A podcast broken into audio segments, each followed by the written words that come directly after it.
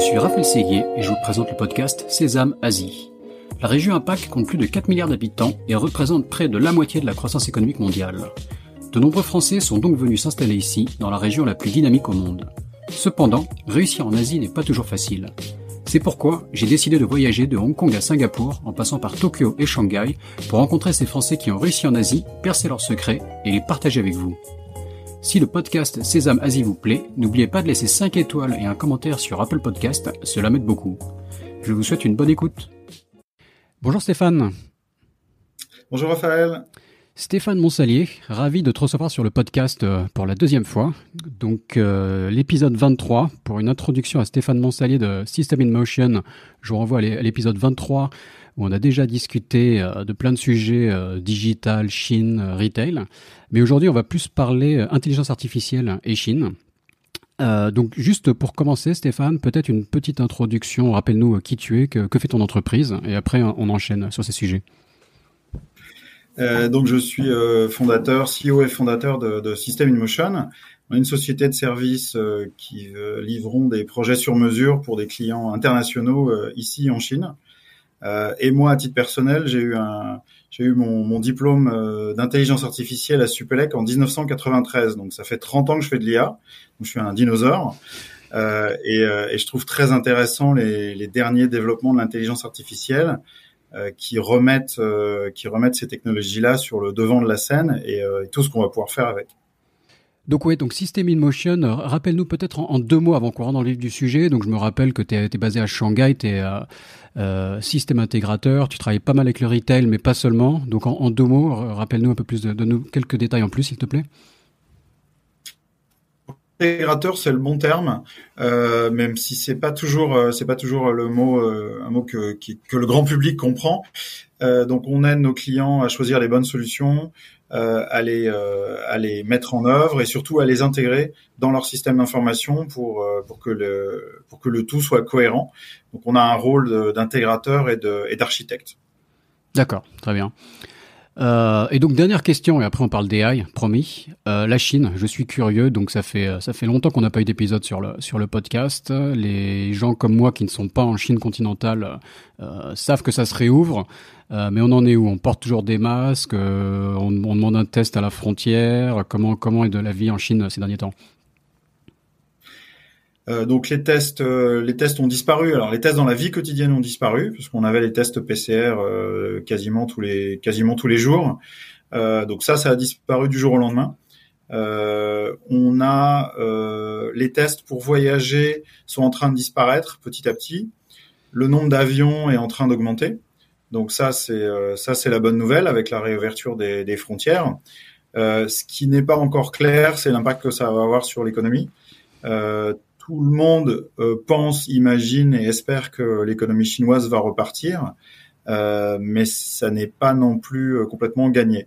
Donc le, sentiment, je crois, généralisé ici dans le, monde des affaires en Chine, c'est de l'optimisme prudent. Tout le monde est plutôt optimiste sur ce qui va se passer, mais, on attend de voir en fait ce qui va, vraiment se passer sur le plan économique. Et les expatriés, enfin, on parlait d'une fuite d'expatriés importants dans toutes les grandes villes chinoises. Les gens reviennent, la population a vraiment décru au final, on en est où? Euh, oui, il y a bien une fuite des expatriés euh, assez euh, assez importante. Maintenant, c'est c'est c'est une tendance qui euh, qui date pas d'hier puisque ça fait euh, depuis 2000 je crois depuis 2015 le nombre d'expatriés est en est en baisse. on commence à voir des gens revenir. on voit quelques étudiants, euh, quelques étudiants sont revenus euh, en Chine. Et euh, moi, je prends ça comme l'indicateur un peu clé. si les étudiants reviennent, les stagiaires reviennent, les VIE reviennent, et du coup, on va, du coup, c'est un peu le, c'est un peu le redémarrage. je pense que ce sera un petit peu à la source de la, de la, pas de la reconquête, mais du retour des expatriés en France. Ça va, tout ça va commencer par les étudiants. Ouais, non, tout à fait. On voit, on voit la même chose à Taïwan avec peut-être un, temps d'avance. Là, euh, les, les, étrangers dans la rue et les, jeunes en, particulier, donc seulement des étrangers, euh, sont apparus ces dernières semaines. Donc euh, il y a un petit temps de latence entre la réouverture forcément et le temps que les gens s'organisent et reviennent, mais ça va sûrement suivre le même processus. Euh, donc allons sur l'IA, donc rentrons directement dans le, vif du sujet. donc l'IA en Chine, je te, je te laisse démarrer et on enchaîne. On enchaîne. Euh, bah, la Chine a été prise comme le reste du monde par la par la vague de ChatGPT. Euh, donc depuis, euh, je pense que depuis cinq ou six semaines, euh, on parle là début mars 2023. Euh, c'est le sujet de toutes les discussions en ville. Il n'y a pas un déjeuner, un, un, dîner, un petit déjeuner où on n'en parle pas. Dans toutes les conférences, il y a toujours, y a toujours quelqu'un pour lever la main et poser la question de l'impact de ChatGPT dans l'industrie X, Y, Z. Euh, et ce qui s'est passé en Chine, comme souvent sur ce genre de technologie, euh, ça a été interdit. Voilà. Donc, euh, donc ça a pris euh, ça a pris très peu de temps euh, pour euh, pour qu'en fait euh, l'utilisation de ChatGPT, la promotion de ChatGPT, la, la, fourniture de services qui s'appuient sur ChatGPT a été interdite en Chine. Alors c'est impossible à appliquer. Évidemment, ça, ça, ça serait beaucoup trop. Enfin, c'est techniquement impossible de, de, le faire et de le bloquer. Ça a été ralenti. Euh, et le sujet dont tout le monde parle en fait, c'est est-ce que euh, est-ce qu'un modèle concurrent va rapidement émerger? Euh, Donc Baidu, Baidu a annoncé qu'il travaillait sur un sur un modèle à langage qui aura bien évidemment l'avantage d'être chinois d'abord et, et, même s'il est multilingue, de s'appuyer d'abord et d'être beaucoup plus beaucoup plus pertinent en chinois. Donc il y a un peu d'attentisme par rapport à ça. Maintenant, dans le monde des affaires internationales, euh, tout le monde, euh, tout le monde trouve le moyen de l'utiliser. Tout le monde l'utilise et, euh, en abuse, et c'est le sujet de, de, de, tout un tas de présentations dans les chambres de commerce, etc. Donc c'est vraiment le sujet à la mode aujourd'hui, aujourd'hui à Shanghai. D'accord, donc un changement de stratégie de la Chine. Moi, je me souviens de l'époque, on, on avait quand même, on a eu Google, on a eu Facebook en Chine, et, et, même Google très actif, quoi, avec euh, avec des produits. Euh, je me souviens par exemple, je sais pas, d'un produit immobilier, euh, Google Immobilier, qui à ma connaissance n'existait qu'en Chine. voilà, il y a eu tout un temps où, où ces entreprises étaient permises et jusqu'à un moment où on coupait le robinet. Mais là, ça a été quasiment immédiat. La Chine a pas attendu, elle, elle a arrêté la ChatGPT. Bah, il y a deux, je pense qu'il y a deux raisons. Il y a deux raisons majeures. Il y a la raison classique, historique de, de laisser monter une technologie locale. Euh, et donc, euh, donc avec Baidu, euh, Baidu étant le plus, le, le, plus, le mieux placé sur sur sur toute la partie intelligence artificielle et la partie langage, parce que c'est quand même le moteur de recherche, donc ils ont accès à énormément d'informations, ils vont pouvoir entraîner leur modèle. la deuxième problématique, je pense, est plutôt sur et au final une problématique un peu politique, qui est d'avoir ce bot qui répond à toutes les questions. Euh, et je pense que sur des questions sensibles euh, de politique géopolitique internationale, euh, il n'aura pas les bonnes réponses. et donc ce côté, on va dire ce côté, tu vois, test de Turing, d'imiter l'humain et de faire croire qu'il y a, de donner l'impression de, de, dialoguer avec un humain et, et de cette imitation qui fait très bien. Euh, je pense qu'elle est vue aussi euh, comme étant comme étant risquée parce qu'il n'y a pas de contrôle de, de, de, des réponses et des résultats. Mhm. Un peu à l'image de, enfin, on dit que tous les tous les tous les tous les Gafa avaient euh, avaient des équivalents de, de ChatGPT, mais c'est justement ce, ce, type de raisons qui les ont qui les ont empêchés de le, de le sortir jusqu'à présent, quoi. Donc euh, même logique au niveau du gouvernement chinois. Oui, oui, oui, c'est ça. Euh, et donc les, donc on va dire OpenAI a été le premier, euh, le premier à tirer. Euh, leur avantage compétitif est de, et d'avoir tiré, d'avoir tiré les premiers. Euh, mais à partir du moment où ils ont démontré que c'était possible et où on a vu que euh, en fait la technologie était tout à fait prête, euh, recréer un modèle équivalent, c'est du travail. Euh, ça nécessite pas mal de, de, de, ressources, ça nécessite beaucoup beaucoup de contenu et beaucoup de beaucoup d'informations, mais euh, on va dire le, le, le, la, la, brèche est ouverte et ce sera, je pense qu'on va voir les modèles émerger dans les dans les semaines qui viennent et que Baidu sortira son modèle et qui sera euh, peut-être pas aussi euh, aussi aussi actif et aussi pertinent, mais il sera il sera tout à fait correct, j'en suis persuadé. Euh, ouais, non, c'est la, c'est la manière dont OpenAI a, a fonctionné clairement. Et de ce que je comprends, c'est une technologie qui, euh, enfin, il y a une petite révolution en marche, mais à la fois la technologie n'est pas tant révolutionnaire que ça pour les gens qui ont les moyens. Euh, je, je, crois que j'avais entendu parler le chiffre d'un investissement de 100 millions pour faire un modèle comme ça. Et maintenant qu'ils ont montré la voie, je suppose que les autres peuvent copier, mais ça va prendre un peu de temps parce qu'il y a aussi un côté manuel. Euh, OpenAI, il y a vraiment une sorte, alors je sais pas si on parle de labellisation, mais en tout cas, il y a une interaction avec des humains pour lui montrer les, bonnes réponses attendues. Donc ça, j'imagine que comme le processus doit prendre un peu de temps pour, euh, ça, pour que des géants chinoises puissent les suivre. Euh, oui, alors une, clé importante et ce qui, peut s'appliquer euh, à, des, à des entreprises, euh, c'est en fait la, la taille du champ sémantique. Euh, ChatGPT, euh, en théorie, sur le papier, il sait tout sur tout, sauf qu'en fait, il sait rien sur rien. Mais, euh, mais il a un champ sémantique et lexical extrêmement large qui couvre plein plein de domaines. Dans des applications d'entreprise, c'est rarement le cas. On a rarement besoin d'un modèle euh, à langage universel. Euh, si tu prends un, un, exemple qui vient, euh, qui vient naturellement à l'esprit de, de, de, de, service client, tu un service client pour un site e-commerce, il va y avoir, euh, je sais pas, 500, 600 mots de vocabulaire, et puis le nombre de phrases, enfin le nombre de concepts et le nombre de questions qui sont posées au chat, elles sont relativement limitées.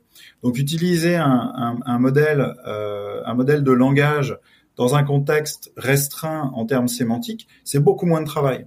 Euh, et ça, c'est le sujet qui nous intéresse, et c'est les, les, sujets qu'on est en train d'explorer avec nos clients. Euh, c'est justement ça comment euh, comment créer des langages beaucoup plus des, des, des, modèles beaucoup plus petits, beaucoup plus spécialisés qu'on va entraîner euh, à, à, des euh, à des tâches simples et, euh, et attendues. Euh, et ça, ça va pas coûter ça va pas coûter 100 millions de dollars. donc, ce qu'a montré OpenAI, on sait maintenant on sait on sait à peu près comment faire. On connaît les fondements algorithmiques et mathématiques.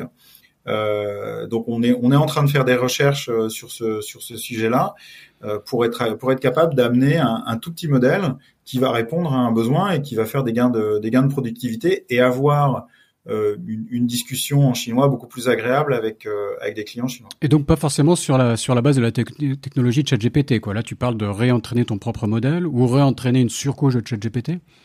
Ben, alors non, euh, déjà déjà ChatGPT euh, il est euh, interdit, donc. donc pour vous, enfin vous tablez sur le fait qu'en Chine de toute façon, enfin on parle du marché chinois et ChatGPT est hors jeu pour l'instant, enfin et, sûrement pour un bout de temps. Aujourd'hui, aujourd'hui, il est interdit. Alors, comme comme Microsoft a investi, ils vont le ramener un petit peu par la bande et ils vont potentiellement le ramener dans leur dans leur offre Azure. mais indépendamment de ça, moi je recommande pas aux clients de l'utiliser. Ah non, non, je recommande pas aux clients d'utiliser euh, ChatGPT dans le, dans le milieu professionnel parce que pour l'utiliser, ils doivent envoyer leurs données.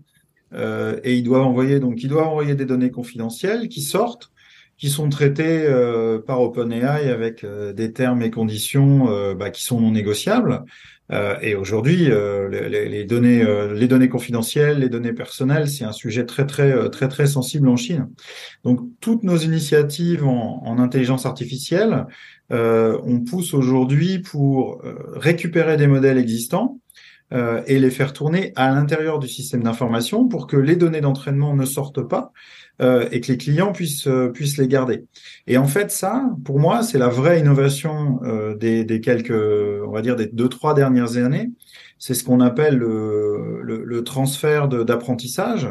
c'est qu'il existe des modèles qu'on va pouvoir affiner, raffiner, réentraîner ou spécialiser pour pour un client. donc Là, avec ChatGPT, on a l'exemple de, de, des modèles de langage, mais il y a aussi la génération d'images. Euh, il y a eu beaucoup de beaucoup de presse autour de, de la génération d'art. Euh, est-ce que est-ce que les IA savent générer de l'art avec euh, Midjourney et, et, Stable Diffusion? Et de la même manière, moi je recommande Stable Diffusion parce que on peut le on peut le télécharger, on peut l'utiliser. Le, le, en interne euh, sans avoir à utiliser un service distant euh, et surtout sans avoir à partager de données. Voilà. Donc ChatGPT, non, je le recommande pas. S'il est intégré, euh, sécurisé à l'intérieur de l'offre Microsoft, ça peut aider un petit peu à, à améliorer les choses. Mais aujourd'hui, comme service externe, il faut faire très attention à ne pas envoyer de données confidentielles. Ça, plus même, dans quelle mesure est-ce que c'est fiable? Parce que à la fois ça peut être magique, à la fois euh, il est victime parfois d'hallucinations. Je crois qu'en anglais ils appellent ça euh, spooky or cookie. On a un résultat euh, extraordinaire ou parfois totalement délirant. Donc c'est vrai que dans des applications professionnelles, il faut encore faire attention à ça.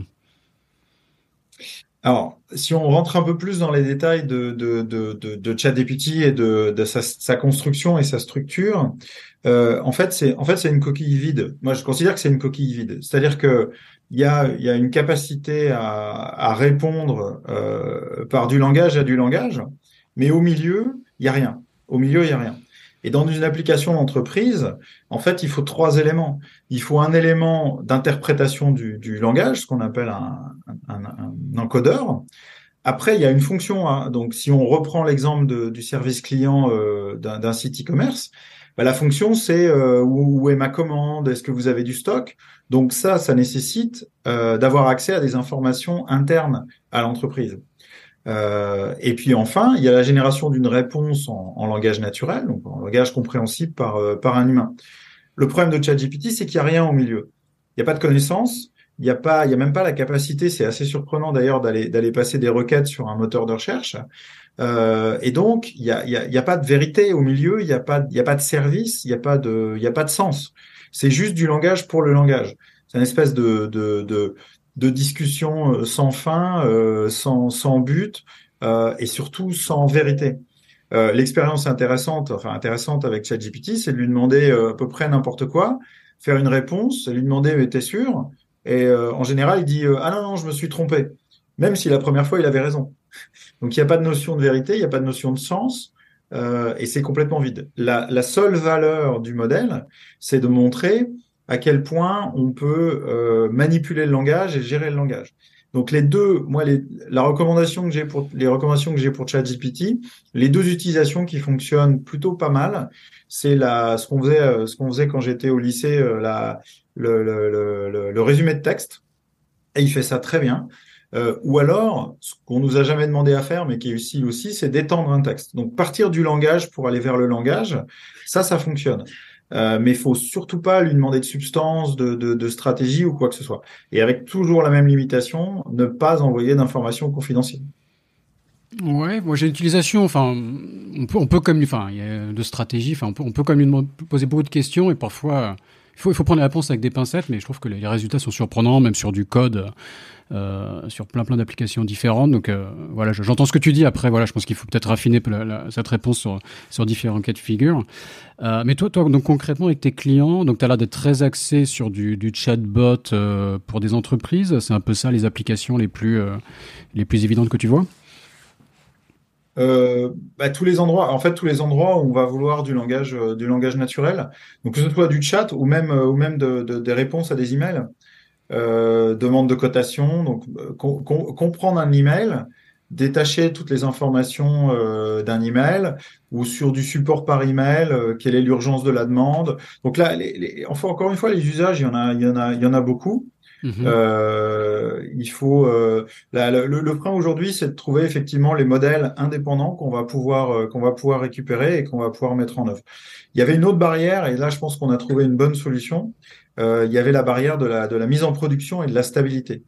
Euh, si tu veux, historiquement, les acteurs, les acteurs de l'intelligence artificielle euh, euh ont, ce côté un petit peu recherche, expérimentation, euh, euh, qui est à la fois lié à la technologie, mais aussi lié à la, à la personnalité des gens qui ont travaillé dans ce monde-là. et nous, on vient plutôt de, de, du monde de la, on va dire de la production. Quand on met un truc en production, on a envie qu'il tourne pendant 5-10 ans, qu'il fonctionne bien. Euh, et, et aujourd'hui, je trouvais qu'il y avait un, il y avait un écart, il y avait un gouffre entre euh, euh ce côté un peu expérimentation, agile, euh, rapidité sur les modèles, tu vois, des, notebook Jupiter pour parler technologie, et puis après aller faire tourner des trucs en production qui vont donner des bons, des bons résultats. Et là, on a trouvé une belle plateforme qui s'appelle Dataiku, qui résout ce problème-là. Mm-hmm. qui, qui, vraiment professionnalise toute la chaîne de traitement des données en amont, euh, l'entraînement des modèles, la surveillance de la performance des modèles, euh, les proposer, euh, proposer ça après aux applications, aux applications métiers, qui permettent d'intégrer tous ces éléments-là. Et c'est une belle, une belle découverte. Ça a été recommandé par un ami qui travaille dans un grand groupe et qui a été, ils ont choisi cette technologie-là.